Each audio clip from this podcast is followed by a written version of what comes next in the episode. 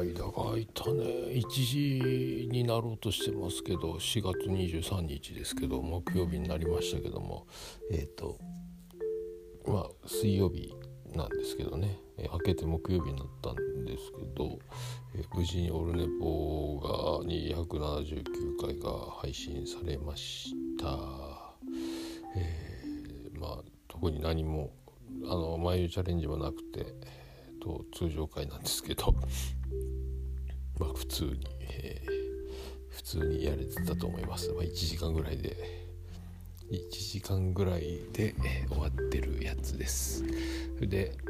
えっ、ー、とね今週もハードだったんですけど、えーと、昨日は定時で帰ってこれたので、えー、大場さんとキレイトの5月分を取って、えー、もう10分5分ちょっとで終われたんですがそこからツイキャスを3枠ほどやるといういつものね、えー、あのツイキャスの方が長いというまあツイキャスはもう涙流しながら笑いながら、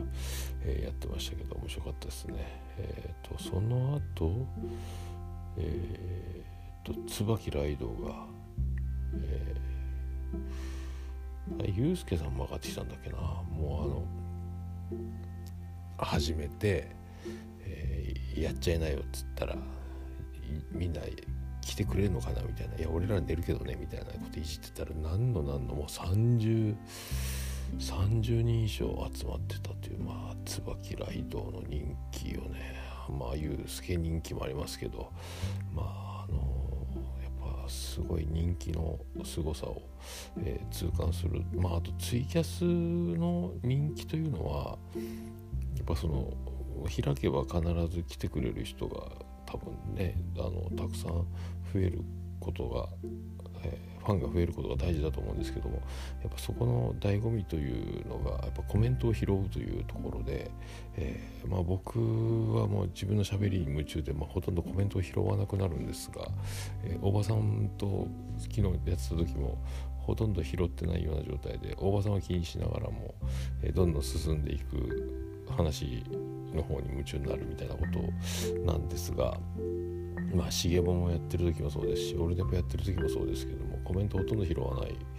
えー、感じですね。あの収録はまあしょうがないにしても、えー、キレイトなんかはねあのアフタートークでツイキャスやってるんで十分コメントを拾いながらやるべきなんですがまあそのえー、さあそこはさすが椿ライドという介さんはですねある程度トークを進めた後も、まあ、ちょっと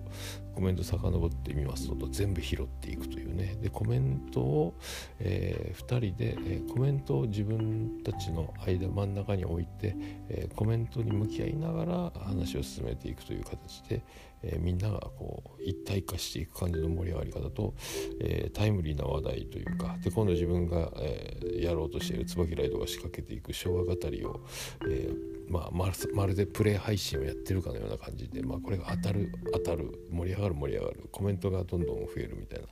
え人が増えてくる、えすごいなあと思いながら、え最後僕目つぶって最後終わったの分かんないまま僕寝ちゃってましたけどね、えー、気が付いたら、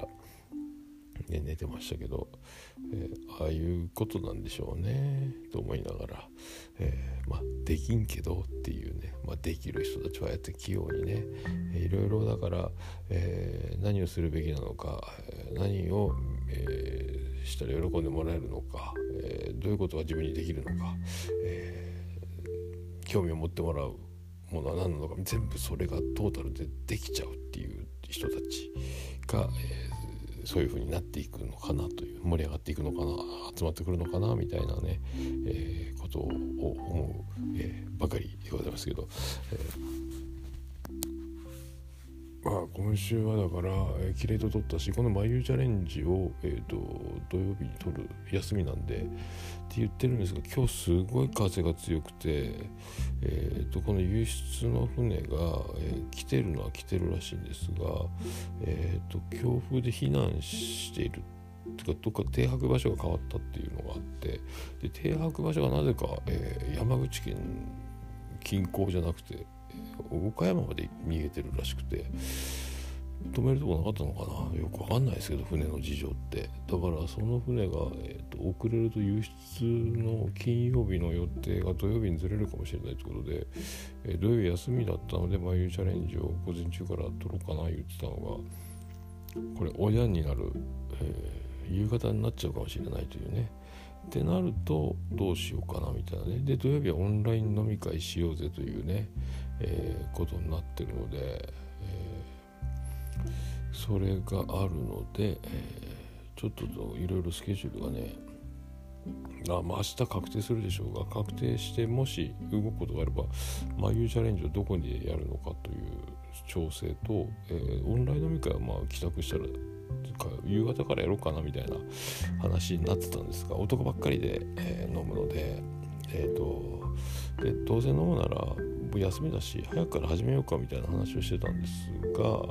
そうなると夜普通の飲み会じゃんっていうことになるので、ま、それまでに、えー、鶏チャーシューも作りたいなとか思ってるんですけど、えーと、明日木曜日で早く帰ってきてチャーシューを仕込んで、え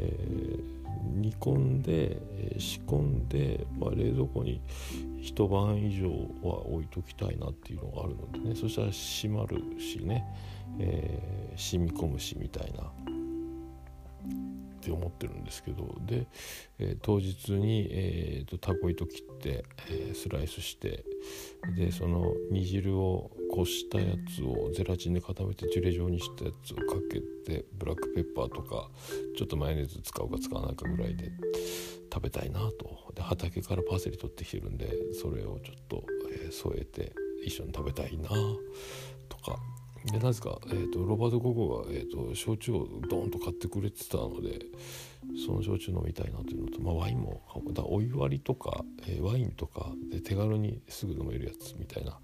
のとなんか缶チューハイでも一個試しになんかまた始めようかなとか思ってるんですが、まあ、意外にねあの男ばっかり飲むってえっ、ー、とあんまりやらないんですが、えー、でもよう考えたらかえって面白いなとか思ってて。であとは、まあ意外にね会社の人たち飲む時はでもそうなんですけどあの日頃自分たちが飲む時って絶対男女で飲むので数人でね。またなんかでもそういうノリも楽しいは楽しいなと思ってて、まあ、最近テンション上がりすぎる問題っていうのが自分にはあるのででまた日を改めて今ねちょっとこの前昨日もつぶやいたんですけどオルネポ主催でまあいろんなまあ一括りで、まあ、のポッドキャストやってる者同士とか、えー、まあ同期くくりとかベテラン組とかあと最近仲良くなった人たちとかあとまあそのテンション上がりすぎるんですがポッドキャスト配信してる人配信してない人含めて、えー、女子も絡めた集まりとかあと誰か僕と飲む人を誰か決めてで僕だから呼べる人たちとか僕を、えー、伝え僕づてで、えー、こんな会ってみたい人いますか？みたいなオンライン上でね、えー、だから接点のない憧れの、えー、あのポッドキャスターとあのお話がしたいとかいうのを僕が間に立って集めたら夢が叶うみたいな。なんと今日はあの大好きなあの番組のあの人を呼びましたみたいなことで、えー、ニタニタしながら飲んでるのも楽しいかなとか。まあだからいろんなだから組み合わせと、えー、飲みたい人たちとまあいろいろいるにはいるんですがなマッチングじゃないですけどねあのそうなんか考えながら、まあ、あと重ママも今月撮りたいので本当はだから土日休みなら日曜日撮りたいなと思ってるんですけど夕方とかね夜とか分かりませんけど。で、まあ、そこでも兄さんともねあの今度オンラインで飲みたいなっちゅう。だから暴れラジオスさんしげままオルネポみたいなくくり。プラスあと他の番組でいろいろ絡みのある人たちとかねあのもうその近いところで一回集まって飲んでみるのもいいしとかいろいろ考えて、まあ、その辺のね話もしたいなの込み込みで収録したいなとか思ってたりまあまあね本当あのどうせどうせというかゴールデンウィークも外出れないでしょうからこんなことに、えー、まあ集中してというか楽しい、えー、なんかオンライン飲み会まだ1回もやってないんですよね、えー、本当にオンライン飲み会みんな楽しそうでうんってなってるのでちゃんとあの最後まであの解散するまでちゃんと普通に楽しいだけ飲む量を、えー、に重きを置かないオンライン飲み会。ジェントルマン楽しく涙流して笑って、えー、もう顔が痛くなるぐらいまで笑いたいなみたいなこともありますけど。あとはえっ、ー、とまあねこの、えー、状況にマッチしちゃいましたけどえっ、ー、とまあもともと去年から思ってやってるんですが、えー、どんどんゲスト収録を続けていくということで今度うさこと収録した分が日曜日配信されますけどこれまた面白かったんであとはまた次はねあのグリーンかベリダイかみたいな感じでどんどん進んでいくので、えー、最終的に最後今、えー、ちゃん中さんまで決まってるので武者の宮殿閣下も出るとか言ってるので、えー、だんだんだんだんオールネポがもうオルネポを超えていく、えー、なんかとんでもないことにもなってますけど本編は本編で淡々とやりつつでコーナーも眉チャレンジも自他戦もやりつつゲスト会もやりつつと、えー、なんか本当に、えーこんな時こそみんな配信しようぜみたいな、えー、あでも本当に自分にポッドキャストがあってよかったなみたいな。今日なんかね試して買ってんの昔のやつが流れててそれをテレワーク収録みたいなことをやっててリモート収録みたいなやつかな。でなんか幸せ物質何やったかなオキシトシンね何やったかななんかが出る。方法、え、人に会わなくても出る方法っていうのは電話で声を聞くことその好きな人とか、え、信用信頼できる人とか会いたい人みたいな人の声を聞くだけでもその幸せホルモンの数値が上がるらしいみたいな、まあ、会話をするってことなんでしょうが、まあ、オンライン飲み会もそうだと思うし、まあ、一方的にはなるけどポッドキャストで、え、好きな人の番組とか声を聞くだけでも意外にその落ち着くというかえー、癒されるというか、まあ、楽しいひとときをね過ごせる。だ声を聞くっていうのはやっぱこの活字で本、ね、文章でやり取りする、えー、ツイッターで交流するのとはまた違ってやっぱりあの声の力っていうのはあるんだろうなと思って、まあ、もう毎回言ってますけど、あの目は口ほどにものを言わないというか、まあ、声の方が、えー、人となりが出る。昨日もおばさんともそんな話をしてたんですがやっぱり言葉には声にはそのねなんとなく人が出ちゃうのでもう隠しはないので、えー、取り繕ったり上辺だけで喋ってたらそれ薄っぺらくは聞こえるし、え、